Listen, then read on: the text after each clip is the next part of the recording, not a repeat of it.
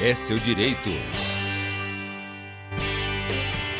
Porque os divórcios aqui no Brasil, gente, caíram 13,6%, segundo o levantamento feito pelo IBGE, o Instituto Brasileiro de Geografia e Estatística. A explicação para a queda é a pandemia da Covid-19.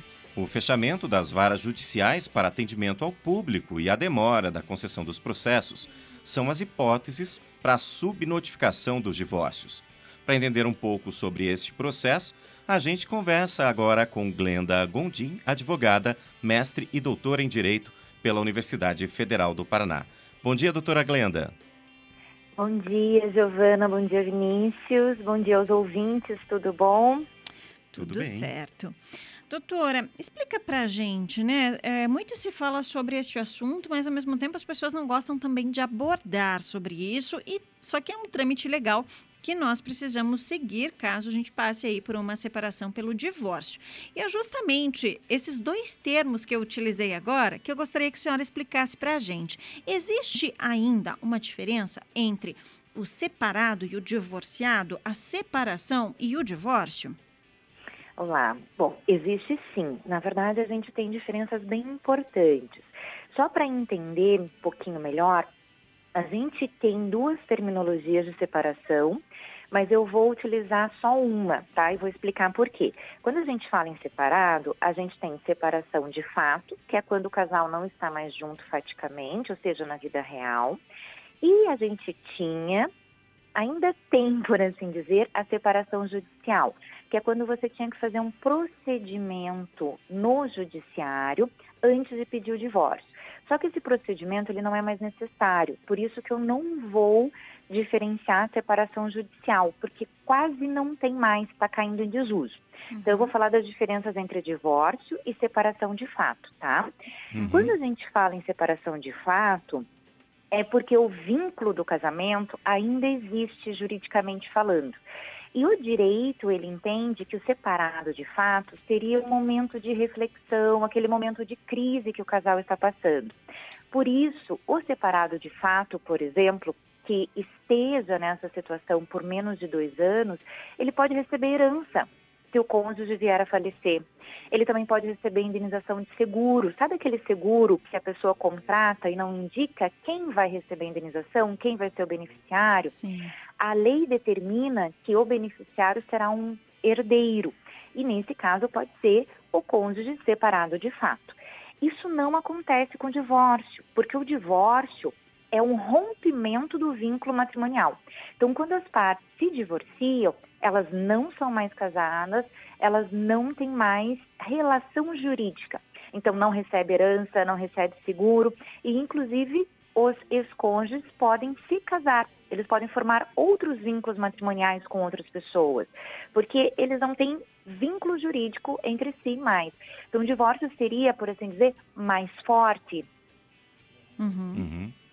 E doutora Glenda, algumas pessoas brincam, né, que quando alguém vai se casar, deve pensar bem, porque o divórcio é mais caro do que o casamento. E esse realmente é um processo burocrático e caro ou, em média, é, isso já se tornou né, é, fácil né, o casal chegar ao divórcio ou resolver isso é, de uma maneira mais é, menos demorada no, nos cartórios? Veja, Vinícius, essa frase tem um fundo de verdade, sim. Na verdade, né, a gente sempre uhum. fala, quando vai se casar, pense bem e organize as coisas para que o casamento corra muito bem. E se eventualmente acontecer alguma coisa no final, que as coisas se resolvam da melhor forma possível. Mas, na verdade, até o que você falou sobre hoje ter um procedimento mais fácil, realmente existe. A gente precisa entender que o divórcio em si, ou seja, essa extinção do vínculo matrimonial entre as partes, ela não é demorada. Ela uhum. nem é muito custosa. O problema são as ações que a gente chama de correlatas, por exemplo, Sim. partilha de bens, guarda dos filhos, animais de estimação, pensão alimentícia. Porque o divórcio, se o casal não tiver filhos, não tiver bens a partilhar ou já estiver em consenso, né, já sabe exatamente o que, que cada um vai ter direitos, o divórcio pode demorar algumas horas. O casal vai até um cartório acompanhado de um advogado e faz o divórcio extrajudicial.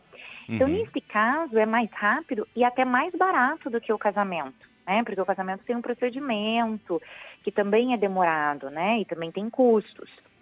Então, o divórcio em si, por assim dizer, ele a gente até brinca que é o divórcio express no Brasil.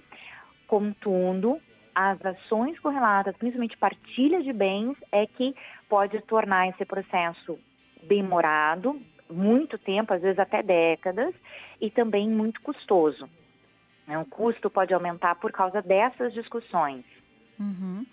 E, doutora, claro, né, que ninguém que casa pensa aí no divórcio, pensa em se separar, mas a gente sabe que a vida real é um pouco distante desses sonhos que a gente tem, né? E às vezes é preciso a gente planejar. Algumas pessoas é, fazem, inclusive, aqueles acordos pré-nupcial e tem que escolher exatamente né, qual é o regime do casamento. E isso é algo muito importante para se discutir, né? A questão financeira e o regime de bens, né, doutora? Explica pra gente quais são os, os regimes que existem e por que, que é tão importante a gente sentar para discutir esse tipo de coisa antes aí de assinar né, o documento do casamento, de fazer o casamento efetivamente. Exatamente, Giovana. Na verdade, a gente, como advogado, sempre recomenda ao casal que converse muito sobre questões financeiras, porque muitas vezes são esses problemas que às vezes vão desencadear um divórcio, né? Ou não saber o que, que se tem, ou às vezes a sobrecarga de um dos cônjuges em questões financeiras. E o que é esse pacto que você comentou?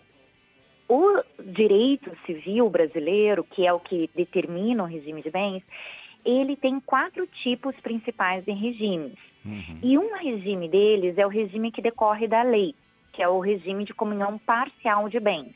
Basicamente, esse regime é assim: o que o casal tinha antes do casamento fica para cada um, não se comunica, não tem, portanto, reunião de patrimônio, mas o que eles tiverem durante o casamento vai se comunicar. Para fazer o casamento com esse regime de bens, não precisa fazer o pacto pré-nupcial, não precisa fazer nada antes, porque é o regime que decorre da lei.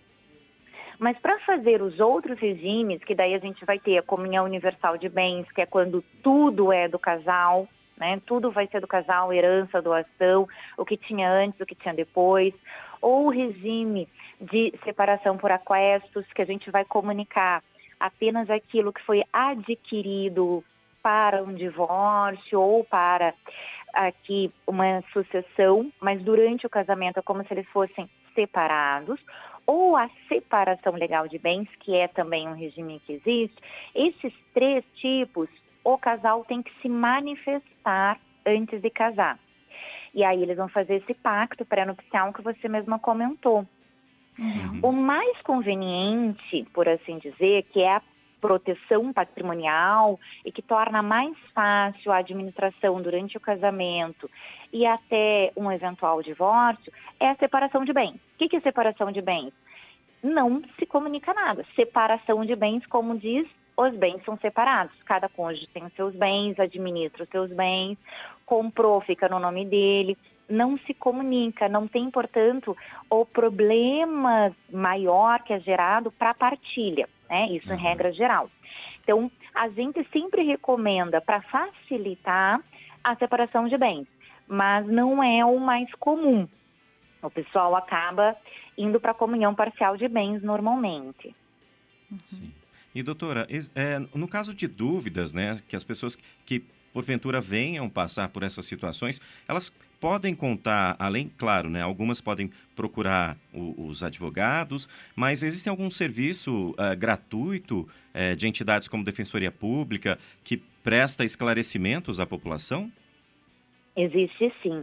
Na verdade, a Defensoria Pública, a própria OAB, ela instrui basicamente o que, que são esses regimes, por que fazer a opção, porque, claro, a forma geral ela pode ser boa para um casal, mas não para outro. Uhum. Então é importante adequar com as necessidades pessoais de cada casal. Né?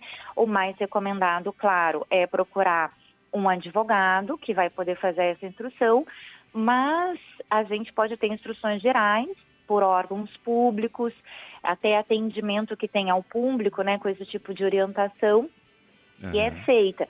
Mas uma, um atendimento personalizado, aí a pessoa pode procurar algum advogado que ela tenha de confiança.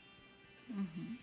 Tá certo, doutora. A gente agradece né, a sua participação aqui no Jornal da Educativa e deseja uma ótima segunda-feira, uma ótima semana para a senhora. Obrigada para todos nós. Muito Bom, obrigado. Conversamos com a advogada mestre em Direito, mestre e doutora em Direito pela UFPR, a doutora Glenda Gondim, que falou pra gente aí, né, sobre o divórcio, separação, que lembrando, gente, caiu 13,6% segundo dados do IBGE durante a pandemia e talvez seja ela aí a grande responsável por essa queda, né? As pessoas talvez não estejam procurando. A gente teve no início da pandemia um aumento no número de divórcios e aí no balanço final a gente teve então essa queda. Fica aqui as orientações e a dica, né, para quem também está pensando em casar para saber qual é o regime que deve escolher aí de casamento, regime de bens, né? Para que isso também não interfira, não seja um ponto de desgaste no relacionamento. Sim, e Giovana, a gente lembra que todas as entrevistas do Jornal da Educativa você confere nos podcasts da Educativa no Spotify. Basta acessar paranaeducativafm.com.br e clicar no banner para ouvir todo o conteúdo, a sua educativa.